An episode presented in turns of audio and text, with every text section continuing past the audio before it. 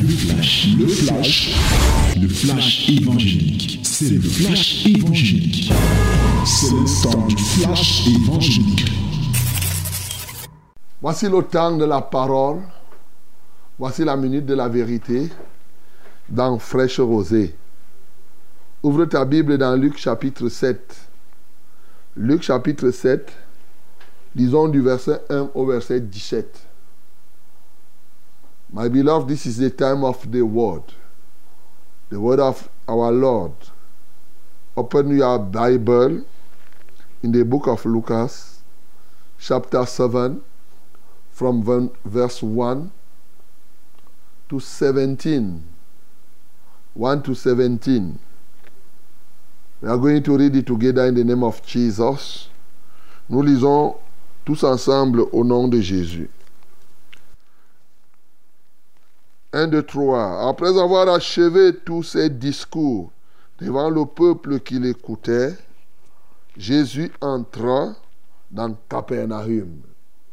Un centenier avait un serviteur auquel il était très attaché et qui se trouvait malade, sur le point de mourir. Ayant entendu parler de Jésus, il lui envoya quelques anciens des Juifs pour le prier et venir guérir son serviteur. Ils arrivèrent auprès de Jésus et lui adressèrent d'instantes supplications disant, Il mérite que tu lui accordes cela, car il aime notre nation et c'est lui qui a bâti notre synagogue. Jésus, étant allé avec eux, n'était guère éloigné de la maison. Quand le centenier envoya des amis pour lui dire, Seigneur, ne prends pas tant de peine, car je ne suis pas digne que tu entres sous mon toit. C'est aussi pour cela que je ne me suis pas cru digne d'aller en personne vers toi.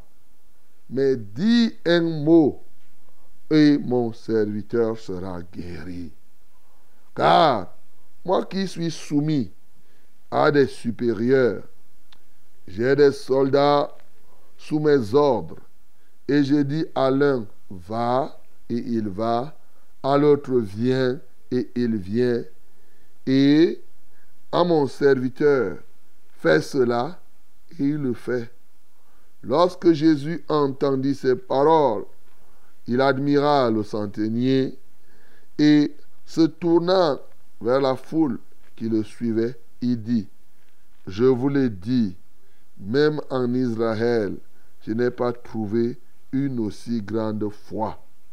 De retour à la maison, les gens envoyés par le centenier trouvèrent guéri le serviteur qui avait été malade.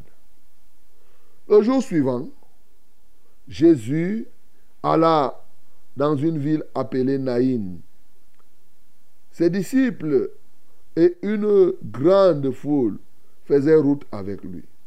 Lorsqu'il fut près de la porte de la ville, voici, on portait en terre un mort, fils unique de sa mère qui était veuve. Et il y avait avec elle beaucoup de gens de la ville.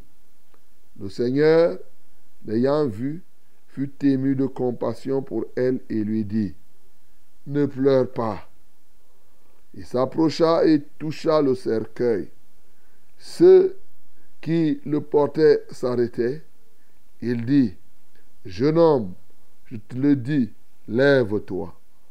Et le mort s'assit et se mit à parler. Jésus le rendit à sa mère. Tous furent saisis de crainte et ils glorifiaient Dieu disant, Un grand prophète apparut parmi nous et Dieu a visité son peuple. Cette parole sur Jésus se répandit dans toute la Judée et dans tout le pays dans l'entour. Amen. Voilà, mon bien-aimé, la parole de ce matin. Il dit ici, un grand prophète apparu parmi nous. Si un musulman tombe dans, cette parole, et comme plusieurs prennent la Bible pour lire, c'est à partir d'ici qu'ils vont dire que Jésus était un prophète. Et ils vont s'arrêter à ce niveau. Alors si tu es un musulman qui m'écoute maintenant, Jésus est plus qu'un prophète.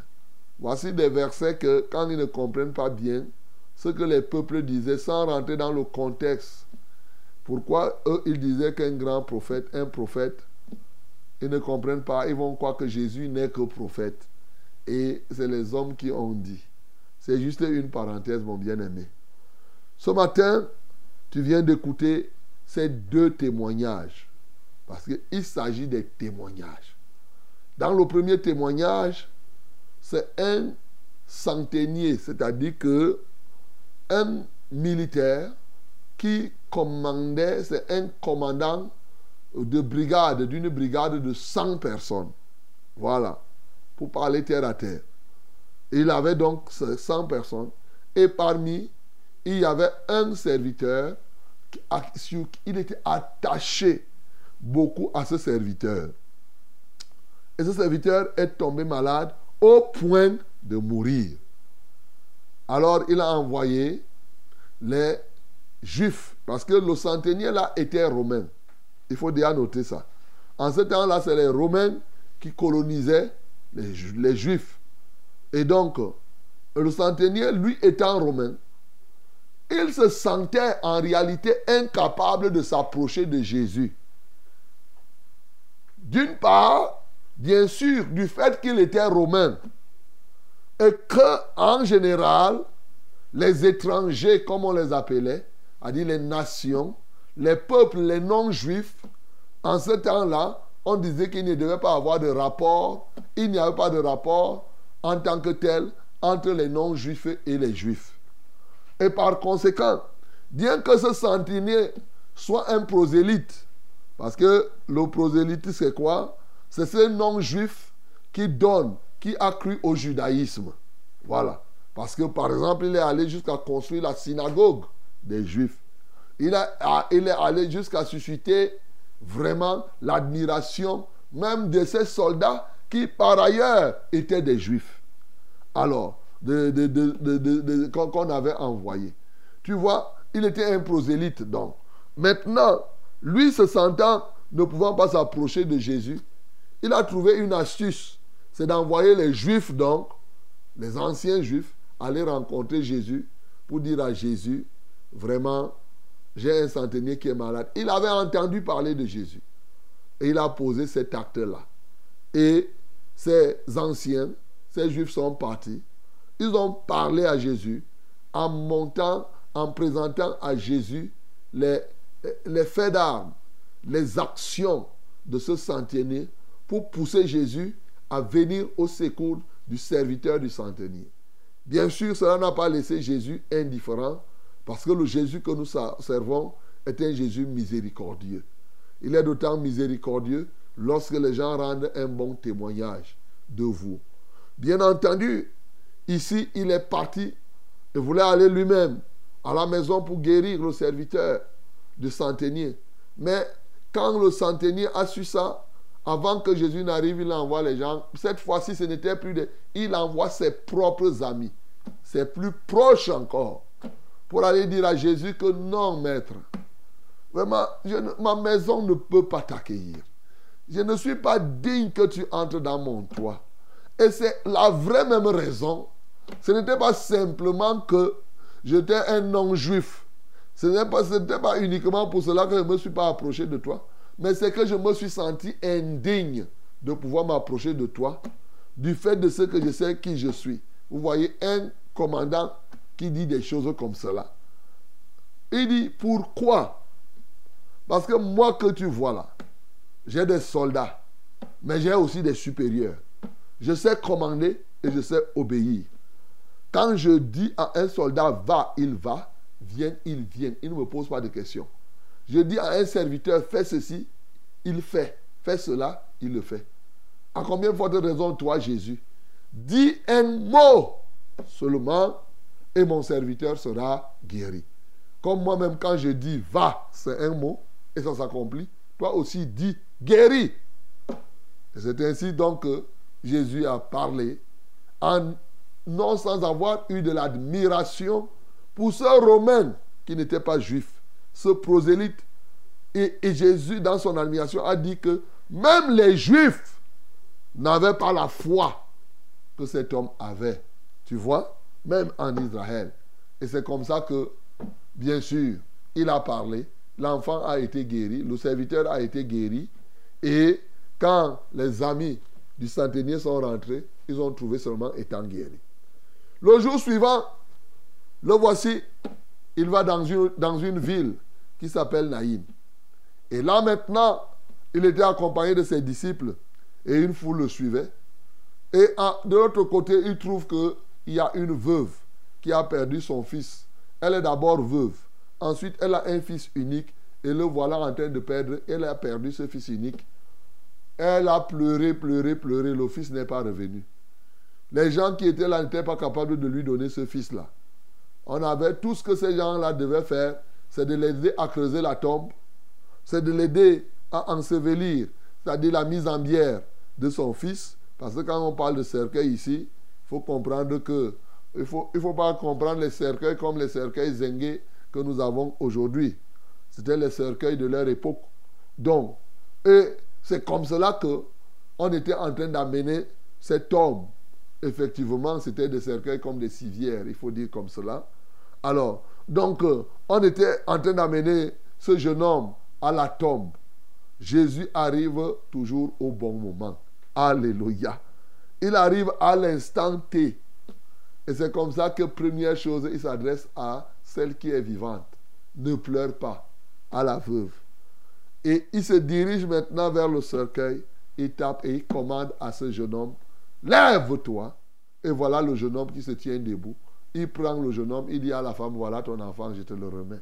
Hey, là, tout cela a suscité de... C'était terrible, mais c'est tout à fait normal, même si c'est aujourd'hui.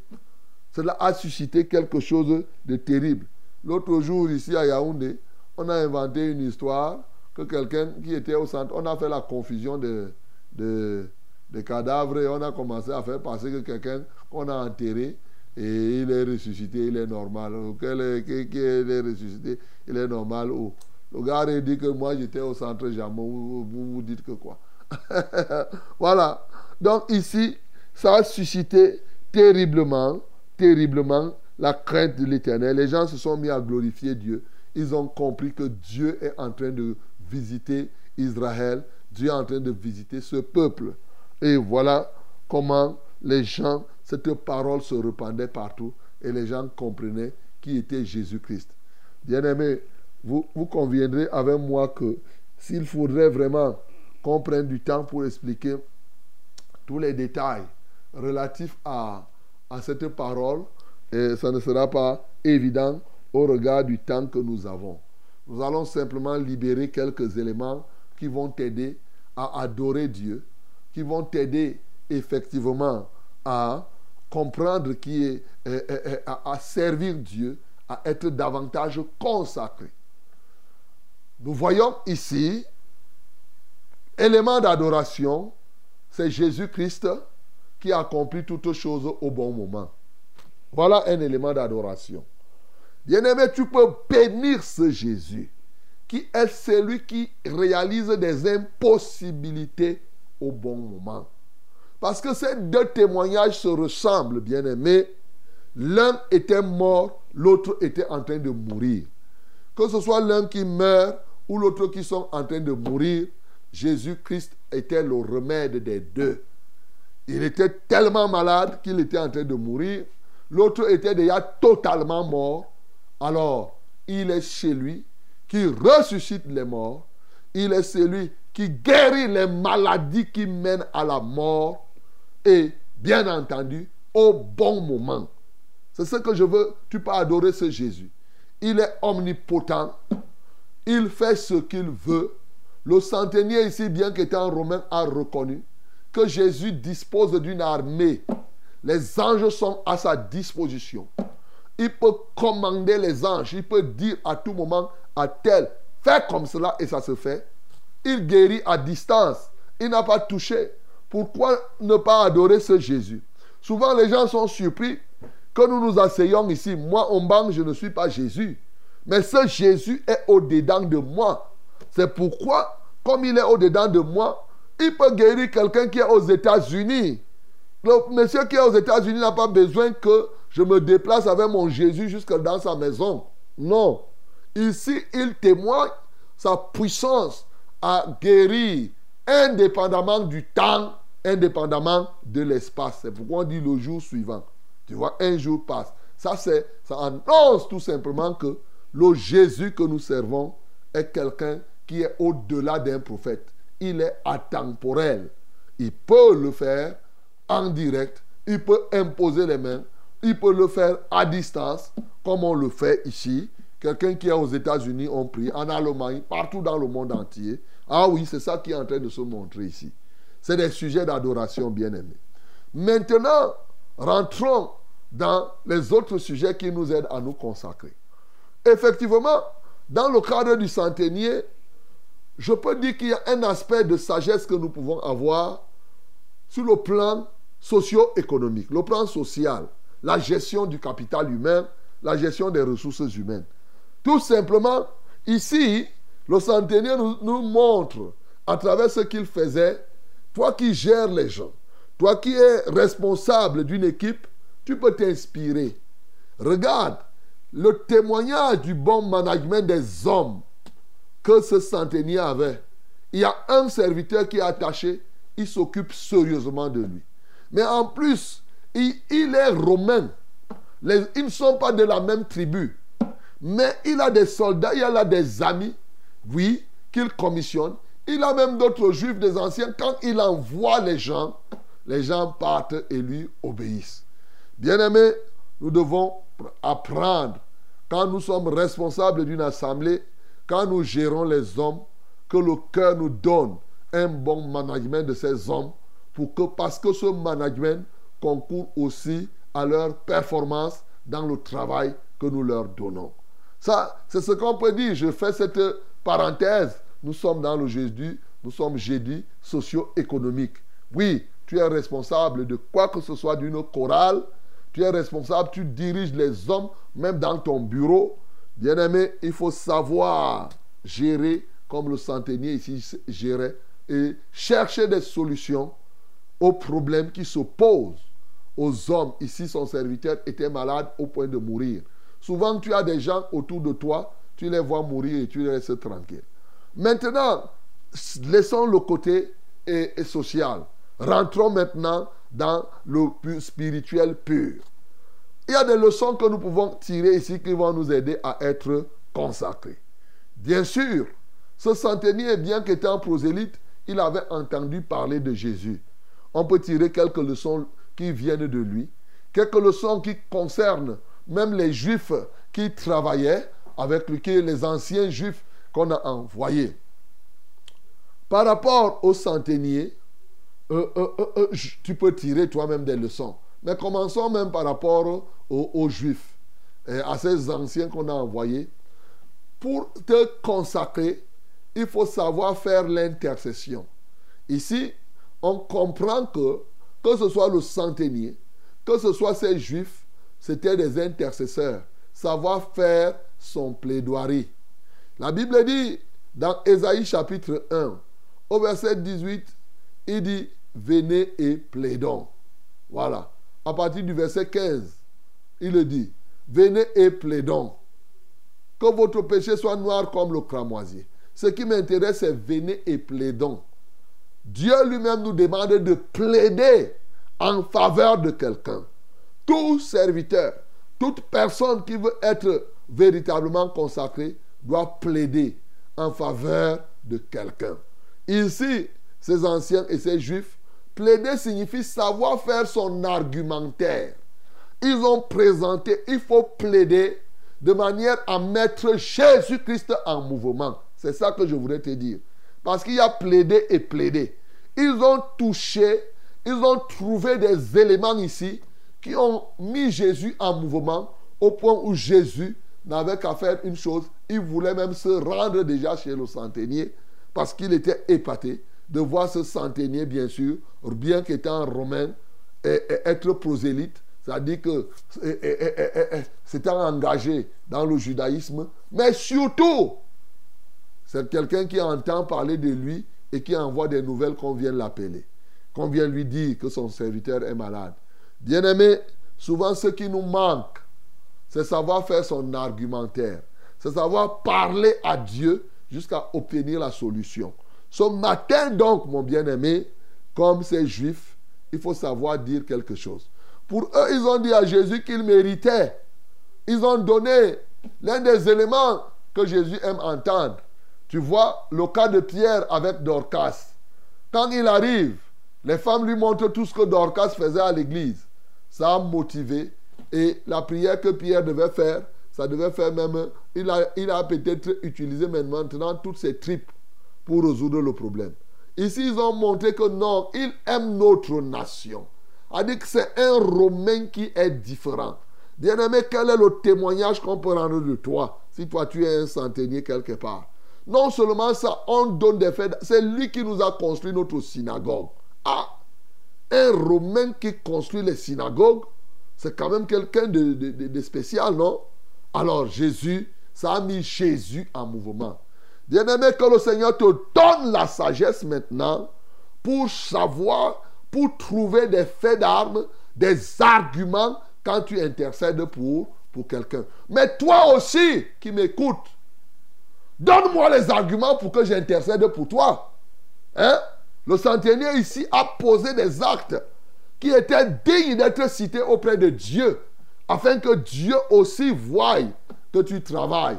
Donc, c'est pourquoi c'est très bien de servir Dieu, de poser des actes qui laissent des traces, de faire des choses qui concourent à la gloire de Dieu, parce que cela nous aide dans l'intercession. Ça, c'est faire un plaidoyer efficace.